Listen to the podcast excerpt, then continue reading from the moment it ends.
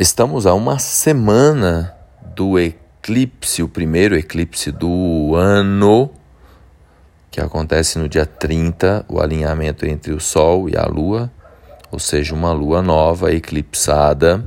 A Terra está no meio, ou seja, os eclipses estão acontecendo no eixo Touro-Escorpião esse ano em todo. Lembrando que sempre que temos um eclipse solar, ou seja, Sol e Lua juntos. Logo em seguida temos um lunar, e quando temos primeiramente o lunar, depois de 14 dias temos o solar. Os eclipses sempre trabalham em pares e sempre num eixo, que são os signos opostos na astrologia nesse momento. Nesse ano de 2022, os quatro eclipses do ano vão acontecer no eixo escorpião-touro, o eixo dos valores, os valores morais, escorpião, e os valores materiais. E esse primeiro eclipse do ano tem ainda a presença de Mercúrio e Urano em touro. Então, como estamos falando de matéria, dinheiro, recursos, estruturação, estabilidade, sustentação, são todas as provocações, os ajustes que esses eclipses desse ano de 2022 nos convida. Lembrando que a, o signo fixo, o eixo escorpião-touro e o outro eixo perpendicular entre, é, os, entre leão e Aquário, estão formando uma cruz, a cruz fixa, que a gente chama na astrologia. Esses quatro signos preferem a estabilização. E em tempos de eclipse, a gente tem a desestabilização. Por isso, muitas mudanças aí, né? E mudanças por vezes dolorosas, porque os signos fixos preferem o status quo. E Mercúrio, trabalhando junto com Urano, vai intensificar um pouco mais. Quanto mais a gente flexibilizar a mente, as nossas crenças, os nossos pensamentos, a nossa visão do mundo, mais fácil fica a transição. Eu vou aproveitar esse episódio de hoje Estou aqui com o livro Tratado das Esferas, um guia prático da tradição astrológica. Para quem quiser aprender astrologia, eu, eu, é o livro que eu mais recomendo, da Helena Avelar e do Luiz Ribeiro, para tentar traduzir nesse momento taurino de comemoração do Dia da Terra, traduzir um pouco o que é astrologia, as bases da astrologia aqui, né, a partir do, dos escritos aqui desse livro, em que os autores falam inicialmente das coordenadas celestes, então a astrologia é baseada em dois princípios. O zodíaco, que são as coordenadas celestiais, e as coordenadas terrestres, que são as casas astrológicas, ou seja, o movimento de translação e de rotação, que a gente aprendeu isso na escola, que a Terra faz ao redor do céu, o movimento de translação vai nos dar a posição nossa em relação ao astral, aos, aos, ao zodíaco, aos signos. E a outra coordenada é a, a terrestre, que tem a ver com com o movimento de rotação da Terra, que olhando na linha do horizonte, há a divisão em 12 pedaços, que o pedaço inicial é o ascendente. Então, sempre que você ouvir falar de ascendente, estamos falando do signo da Terra. E, obviamente, os atores são os planetas, eles que estarão localizados num signo e numa casa. Então, o planeta tem significado, a casa tem significado e o signo tem significado. A junção dos três é que dará a interpretação. Para traduzir numa linguagem direta, o planeta, os planetas são mais importantes que os signos e que as casas. Os planetas são os atores, o quem ou o que.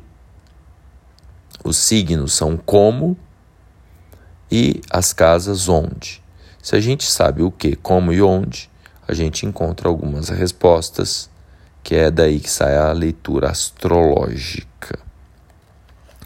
Explorando um pouco mais aqui, eu estou aqui no comecinho do livro, o autor coloca aqui uma distinção entre os ramos da astrologia, as especializações da astrologia e os tipos de astrologia para não fazer confusão, porque as pessoas leigas em astrologia veem lá o signo solar, que pode representar muito pouco da personalidade ou do destino, e as pessoas já se rotulam como sendo aquilo. Isso é uma péssima ideia. Isso não é astrologia. Né? Então, os ramos da astrologia primeiramente. Então temos a astrologia mundana, aquela que fala dos eventos geopolíticos, a astrologia natal, que fala da pessoa que nasceu em determinada hora, a astrologia horária, que é puxar uma, uma foto do céu e aí responder perguntas como se fosse um oráculo, e a astrologia eletiva, que é escolher um dia e um horário que seja uma configuração astrológica adequada para iniciar algum empreendimento, alguma coisa, uma empresa, um, uma reunião. Então, os ramos da astrologia. A astrologia também tem suas especializações, por exemplo, astrologia médica, astrologia vocacional, e existe um, uma terceira forma de analisar a astrologia através do que podemos chamar de tipos de astrologia.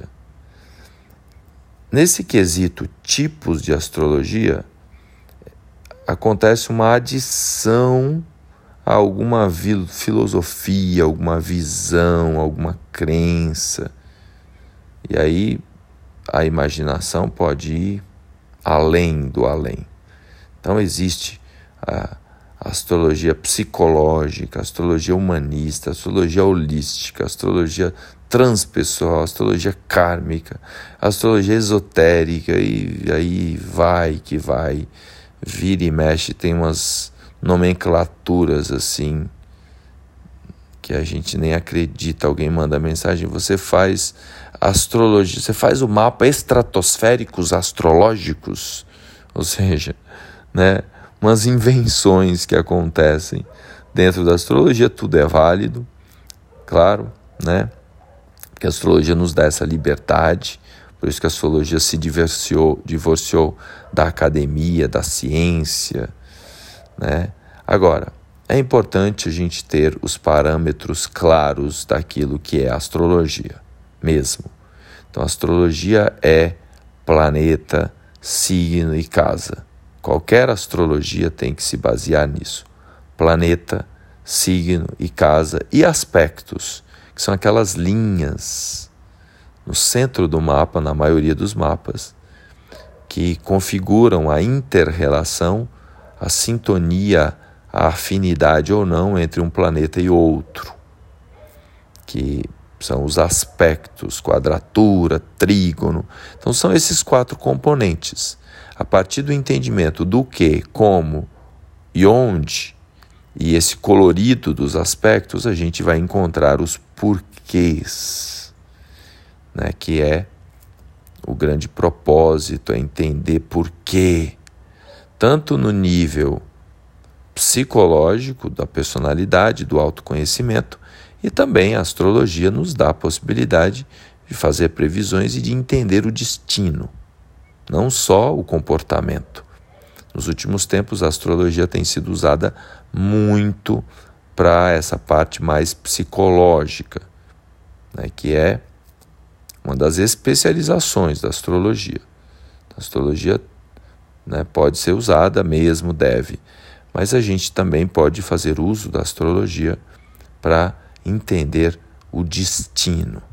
Então, alguém que nasce, por exemplo, com o Sol em Áries, na casa 10, no topo do mapa, com Plutão lá na casa 10 também, no topo do mapa, é alguém que inexoravelmente veio para ocupar um, uma posição de poder, de liderança, de autoridade. Isso está escrito no, em qualquer mapa que tem esta delineação, essa configuração. Então a astrologia também nos dá esta possibilidade de acessar o destino aqui no planeta Terra. Certo?